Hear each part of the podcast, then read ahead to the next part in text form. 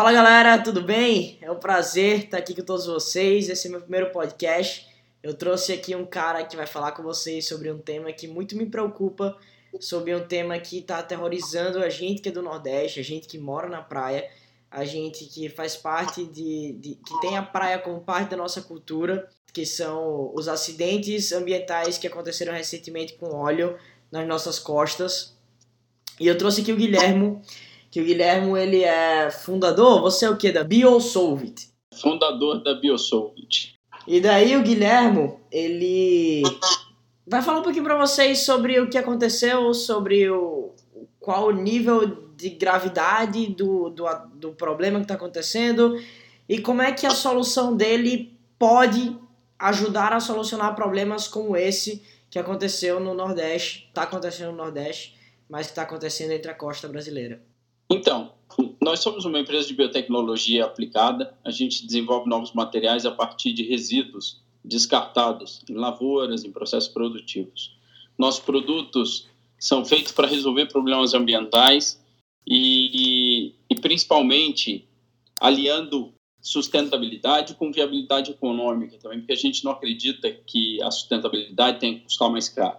Então, esse é o conceito da BioSoft. A gente tem uma linha de produtos voltada para absorção e contenção de petróleo, chamada linha BioBlue, e nós tentamos, até é, com grande acolhida das pessoas aqui no Brasil, a gente tentou se posicionar para apoiar na solução desse acidente. Bom, o que, que a BioSolvit tem de inovadora? Tem um absorvedor de petróleo feito a partir de fibras vegetais, que hoje é considerado o produto mais eficiente do mundo para absorção de petróleo. É, ele pode ajudar em situações como a que está acontecendo no Nordeste? Sim e não. Sim, é, em situações de derramamento com óleo e não em situações com derramamento com esse tipo de óleo, Davi. O ponto é, o óleo que foi derramado no Nordeste é um óleo muito denso, é um óleo muito pesado, ele está em forma de, de, de gelatinosa, pastosa, e ele já está aglutinado.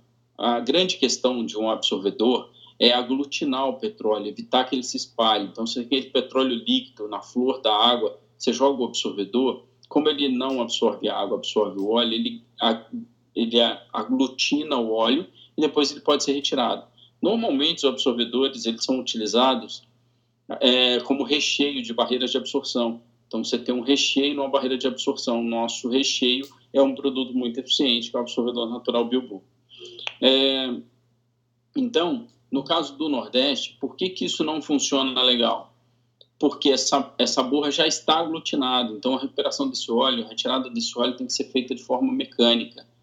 O que, que é isso? Precisa ter é, uma operação logística, né, com barcos, embarcações, com equipamentos, para retirar o petróleo do mar através de um skimmer, através de um equipamento, um Ocean Buster, por exemplo, que é um equipamento é, disponível no mercado. Então, Mas, o, o, o Guilherme, a, a, de 0 a 10, qual é a preparação que o Brasil tem hoje para lidar com situações como essa e o quão frequente elas são? O Davi, olha só, o Brasil, eles por incrível que pareça, dá, dá a sensação para a população que, que o Brasil está enxugando gelo, mas isso não é 100% real, não, tá, cara? Não é real. É, o Brasil tem muita preparação para lidar com isso. A gente trabalha com derramamentos há muitos anos, tem empresas especializadas, tem um plano é, específico para isso. Então, é, não é falta de conhecimento, não é falta de preparação. É que a forma como esse acidente está acontecendo, ela é diferente. Ela é, é bastante distinta do que você está habituado. E principalmente ela pega todo mundo de surpresa, porque a mancha quando aparece, ela não tem muita visibilidade do alto, então quando ela aparece, ela já está próxima da praia e ela acaba chegando na arrebentação e causando o problema que ela está causando. Então, só para ficar claro para todo mundo, não é que, que ninguém sabe o que está fazendo para remediar essa mancha, longe disso. O que acontece é que este acidente está com características muito diferentes, tá bom? E, e, Guilherme, me diz uma coisa, como eu soube que você começou fazendo uma coisa, começou tocando um negócio da sua família e você acabou pivotando para um negócio completamente diferente, para a parte ambiental, para a parte de, de, lidar com óleos, para a parte de um solvente é, vegetal que tem altíssimo fator de resolução de problemas de fato. Explica um pouquinho como foi que você saiu do negócio familiar e transformou esse negócio em uma startup que eu estou vendo aqui, que foi eleita entre as 12 melhores do mundo, segundo a São Francisco Startup World Cup de 2019, certo? Certo, é isso aí. Cara, então, eu queria montar uma fábrica de palmito em conserva. Meu palmito pai, em conserva? Pois é, meu Cara, pai eu, eu odeio palmito. Fala, eu odeio palmito quando eu, eu uma vez eu comi sem saber que era palmito, cara, eu não gosto mesmo. Ainda bem que você pivotou. É, não, mas daqui a pouco você, você vai aprender a gostar, porque o negócio faz super bem pra saúde, é super legal. Você que vai massa, ver. que massa. Pode guardar minhas palavras. Mas, enfim, eu queria montar uma fábrica de palmito em conserva, porque meu pai tinha experiência nisso, trabalhou numa fábrica de palmito, eu queria ter um plano B para quando eu saísse da operação da TOTS que eu conduzo. E, e aí, quando eu fui ver o que era uma fábrica de palmito em conserva, cara, eu percebi que tinha muito descarte de biomassa. Só 3% da árvore de palmeira é utilizado para fazer o palmito, os outros 97% é jogado fora. Aí nasceu a Biosolvit. Por isso que a gente chama de Biosolvit. Biotecnologia resolve isso, o reaproveitamento do resíduo. E me diz uma coisa, como foi que você descobriu que a parte que sobrava do processo do palmito poderia ser usado como solvente vegetal para óleo? Então, é, não, na verdade não é um solvente, é um, é um absorvente. Tá? Absorvente. Um absor... Isso. Mas assim, como é que a gente descobriu isso? Trabalhando em parceria com universidades, Davi. Essa é o grande, a grande sacada do Biosoft. A gente é um, um hub de pesquisa e desenvolvimento, a gente trabalha em proximidade com as, com as universidades, com instituto de pesquisa, com pesquisadores. Pesquisa e desenvolvimento não é barato, você tem que financiar as Sim. pesquisas. Então, é, é, no ambiente universitário que nascem as pesquisas que nós desenvolvemos, óbvio, em parceria com aqueles pesquisadores que trabalham dedicados a nós, tá bom? Então, não fui eu que inventei. Na verdade, o absorvedor quem inventou foi o Wagner, que é meu sócio hoje, é o diretor comercial da empresa e ele inventou o absorvedor natural. Ele é diretor comercial. Aluno, mas ele tem alguma coisa a ver com o negócio familiar de vocês ou não? Nada a ver. Eu conheci tá. ele na universidade. Eu tinha deixado as, as fibras lá para os alunos testarem. Ele era aluno de graduação, resolveu fazer um absorvedor e virou o que virou. Mas uma pergunta agora que veio por conta da clarificação, que para mim o produto era um solvente, mas não é, um absorvente. Como Isso. é que você faz o descarte desse absorvente depois que ele é utilizado? Então, todos os produtos que são utilizados hoje, quando absorvem óleo, são descartados como resíduo classe 1. O que, que é isso? Ele precisa ser incinerado. E essa foi a grande sacada do Wagner. Ele queria fazer um, um produto que permitisse o reaproveitamento do óleo.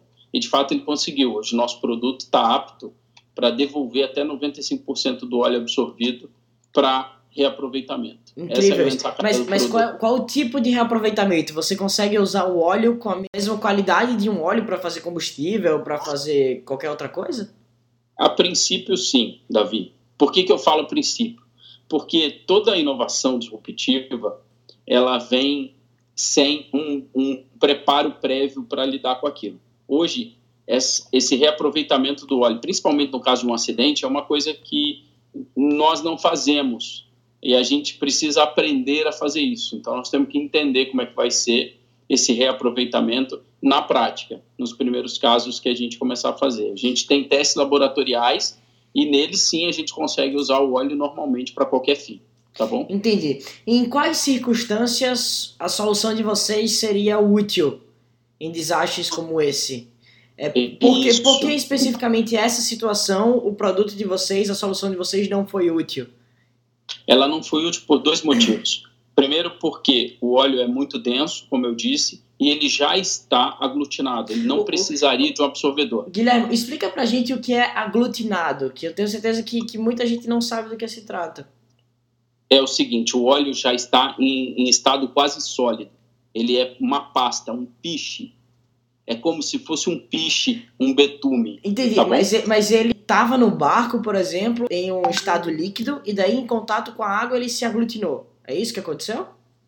Não necessariamente em contato com a água. Provavelmente é um óleo que já tinha uma característica de maior densidade, tá? de, de mais densidade, e aí para ser transportado ou para ser pra, numa operação de transbordo ele precisa ser aquecido, etc. Mas aí em contato com a água mais fria ele volta à sua forma é, mais densa. Entendi. Então, essas borras, esses coágulos de óleo, de, Davi, eles não precisam de um absorvedor, eles podem ser recolhidos mecanicamente, como eu estava dizendo. E o segundo motivo é porque essas manchas, cara, elas não estão na flor d'água. Elas estão a 10, 20, 30, 40 centímetros abaixo da flor d'água. Por então, conta da densidade, produto... imagino. Isso, ele está um pouco afundado e aí você precisa fazer o recolhimento. Então, não é que o nosso produto não é útil para situações como essa. Ele seria muito útil, por exemplo, é, para um derramamento de óleo liquefeito, um, um, petróleo como o petróleo brasileiro, como o petróleo árabe, que é o que acontece. Um acidente com um petróleo desse, Davi, é muito raro é uma situação muito atípica que está acontecendo Entendi. aqui no Brasil. Tá então, tá vocês já tiveram a feliz experiência de experimentar o produto de vocês em uma situação real? Sim, a gente já fez testes em situações de campo com o produto. A nossa startup é muito nova, a gente acabou de captar investimento agora, a gente está se preparando para escalar. Mas tem um aspecto super interessante no nosso produto. O produto foi testado, Davi. Existe um instituto na França que faz testes de produto para absorção de petróleo.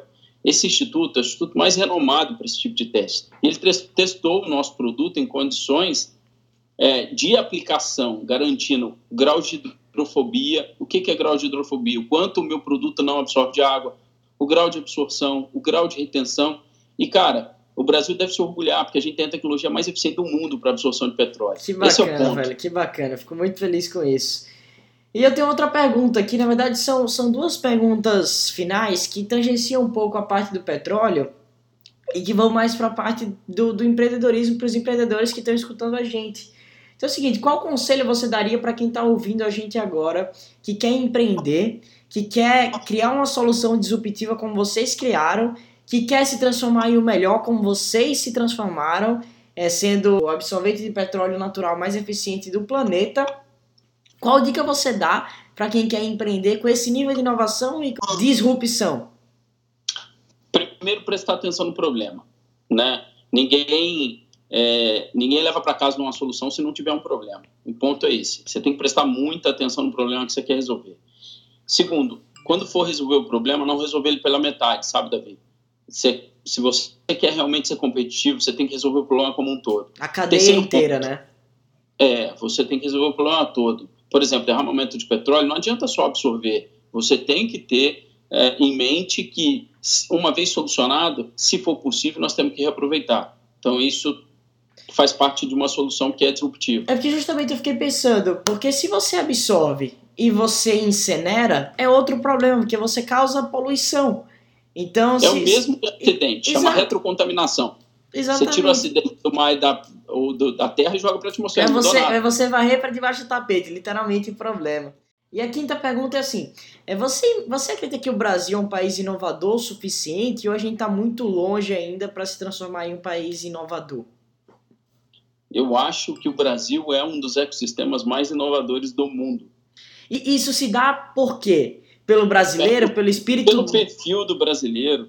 Nós somos inquietos, nós somos é, atentos às situações que a gente gostaria de resolver. Nós somos é, empreendedores é, quase que natos. O brasileiro tem é, o desejo de ter seu próprio negócio, de comandar sua própria vida. Eu acho que esse espírito empreendedor ele é comum ao nosso povo. E eu acho que a gente também tem condições, sabe, Davi? O Brasil tem muita riqueza de matéria-prima, de matéria vegetal, etc.